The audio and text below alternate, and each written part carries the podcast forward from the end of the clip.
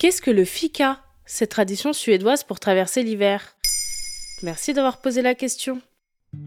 Le Way of Life scandinave est à la mode depuis plusieurs années avec le Hug danois ou son équivalent suédois Musikt. Au-delà de la tendance, ce sont aussi des pratiques qui relèvent du bon sens pour prendre soin de sa santé mentale et de son corps dans des pays où le climat est très hostile pendant de longs mois. Voici une pratique bien-être à adopter dans le dur de l'hiver, cette fois venue de Suède le fika, une petite parenthèse à partager avec ses collègues, sa famille ou ses amis, au bureau, à la maison ou en plein air, autour d'une boisson chaude ou d'un encas. Ça veut dire quoi, fika le mot fika est apparu au début du XXe siècle. Selon le linguiste Lars Gunnar Andersson, c'est l'un des seuls exemples de verlan suédois. Café, fika. On dit également que le mot découlerait d'un ancien verbe signifiant se démener. En bref, le fika est une pause pendant laquelle on arrête de se démener en prenant un café. Les Suédois sont l'un des cinq plus grands consommateurs de café au monde avec les Hollandais ou les Finlandais, des pays, surtout en Scandinavie, où la lumière est presque absente pendant la moitié de l'année. Le café est arrivé en Suède à la fin du XVIIe siècle et il est très vite devenu extrêmement populaire. Il a même été interdit à plusieurs reprises par la monarchie suédoise qui voulait réduire ses importations et augmenter ses exportations.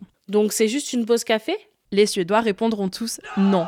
Prendre un café à la va-vite sur un coin de bureau n'est pas un fika. Le fika est une philosophie, un moment de sociabilité, de partage, ritualisé. La plupart des entreprises ont des rendez-vous fika planifiés chaque semaine pour tous les employés. S'il y a une réunion pendant l'heure du fika, c'est-à-dire le matin vers 10h ou l'après-midi vers 15h, une pause est prévue en remplacement. On parle même de fika room, la pièce consacrée au fika. C'est l'occasion de se réunir avec ses amis ou sa famille. En Suède, c'est essentiel car l'hiver est très long et glacial. Il n'y a qu'une heure de soleil par jour en décembre, donc les Suédois vivent enfermés pendant de longs mois. Et c'est une attitude qu'on peut répliquer chez nous, surtout lorsque la déprime hivernale se fait sentir. Que cuisiner pour son fika Le classique est le café filtre, doux mais bien chaud. Ça peut être n'importe quelle autre boisson chaude, un café latte, un thé, un chai latte, un matcha latte, et puis éventuellement un anka, salé ou sucré. Par exemple, des petits pains à la cannelle, les fameux cannelbula, ou à la cardamome.